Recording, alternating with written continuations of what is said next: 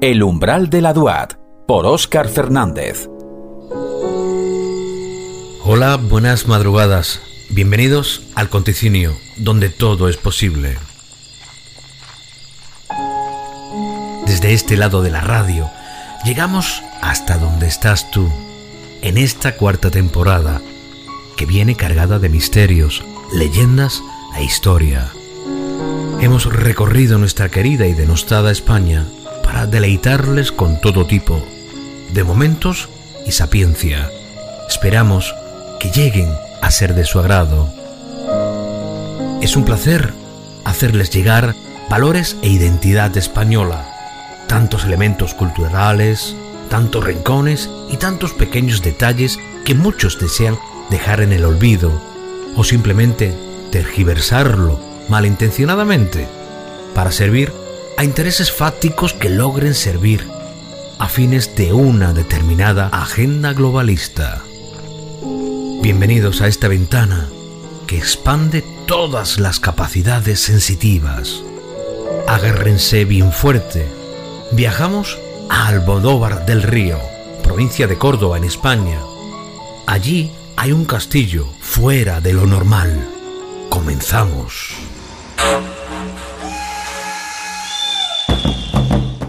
El hábitat más antiguo en el término municipal del Modóvar del Río se remonta al Paleolítico inferior y en concreto en la zona del Cerro del Castillo. Se han encontrado pruebas de la perduración de dicho hábitat en época ibérica, tal como se manifiesta el hallazgo de la típica cerámica pintada ibérica.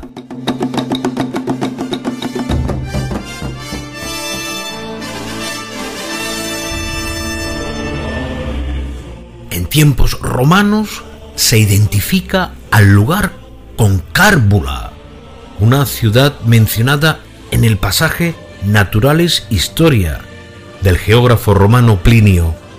Cárbula era un oppidum, poblado fortificado, que, con la llegada de los romanos, se integraría dentro del territorio colonial de Colonia Patricia Córdoba. Este territorio sobresale por la abundancia de yacimientos arqueológicos que testimonian una extraordinaria actividad agraria centrada en el cultivo del olivo, así como un gran desarrollo del comercio oleícola, puesto que desde allí se exportaron enormes cantidades de aceite, envasado en ánforas, fabricadas en alfares próximos al río Guadalquivir, y cuyo puerto aún se encuentra en pie y se puede visitar. Dicho emplazamiento está incluido en la red de ciudades de la Ruta Bética Romana. Tabarnia Radio.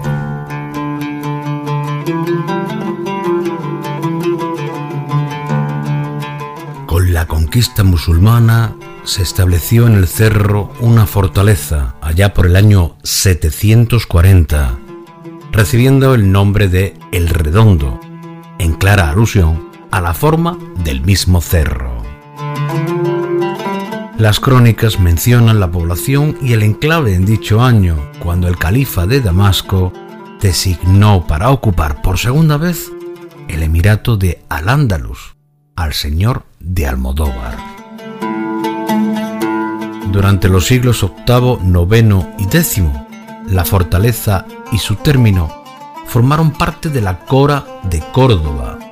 En el siglo XI quedó adscrito primero a la taifa de Carmona y luego a la de Sevilla.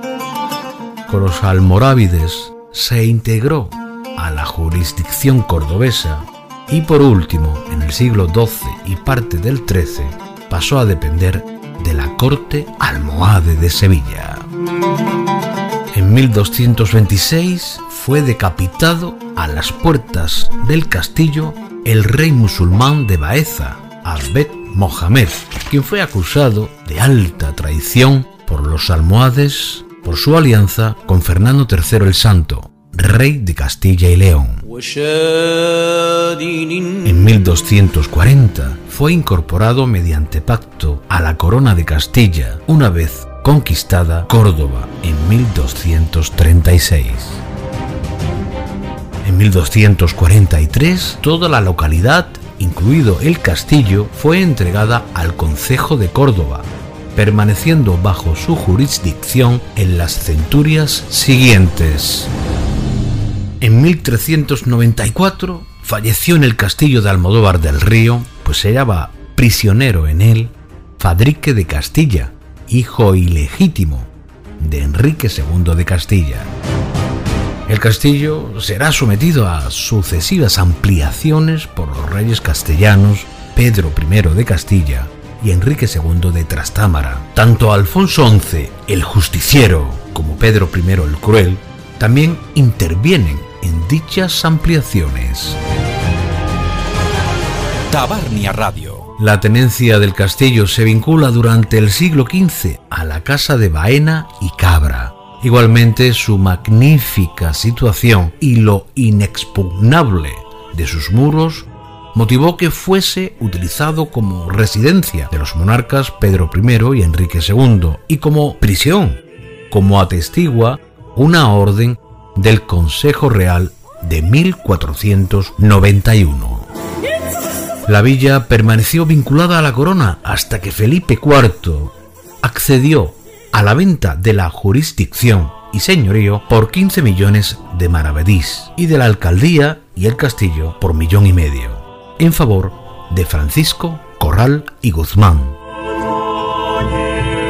En 1901, Rafael de Masieres y Farina, decimoprimer conde de Torralba, inició la restauración del castillo bajo la dirección de Adolfo Fernández Casanova y cuyos documentos de los trabajos se encuentran de acceso público en la Biblioteca Nacional Hispánica.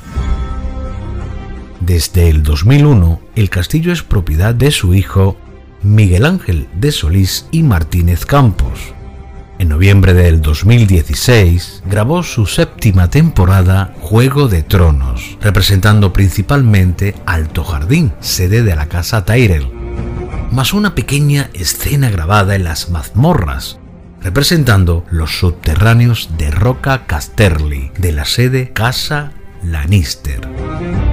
También en 2019 se grabaron algunas escenas de la serie de Netflix Warrior Noon, Apariciones espectrales. Con respecto al misterio, dicen que hay apariciones espectrales. Y debemos hacer una especial mención a que en este singular castillo dicen que cada 28 de marzo se aparece una bella princesa musulmana, la princesa Zaida, en la sala del rey y otras dependencias de la fortaleza. Hemos hablado con personal del mismo y declinan hacer cualquier tipo de declaración, de forma oficial evidentemente. Pero algunos han afirmado que cuando procedían al cierre de la jornada de las visitas, escuchaban ruidos, arrastre de cadenas o algún suspiro. Aspectos que les traeremos en un episodio exclusivo para la leyenda de Zaida, la princesa encantada. El castillo de Almodóvar del Río se erige entre los mejores castillos del sur peninsular y que se recomienda visitar para vivir en primera persona el poder y la impregnación energética que desprende el lugar. La majestuosidad del enclave telúrico y sus vistas harán al viajero sentirse miembro de la realeza durante los 120 minutos que dura la visita entre los 5.624 metros de superficie entre torres, murallas y otras dependencias. A todos nuestros oyentes les deseamos que incluyan este lugar en su lista de deseos para visitar, para viajar, para comprender diversos lugares de este bello planeta y de nuestra geografía nacional. Y siempre, siempre, cuiden de sus almas. Buenas madrugadas, noctámbulos.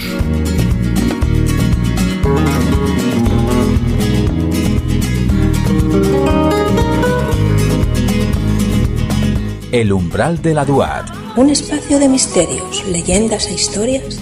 Por Óscar Fernández.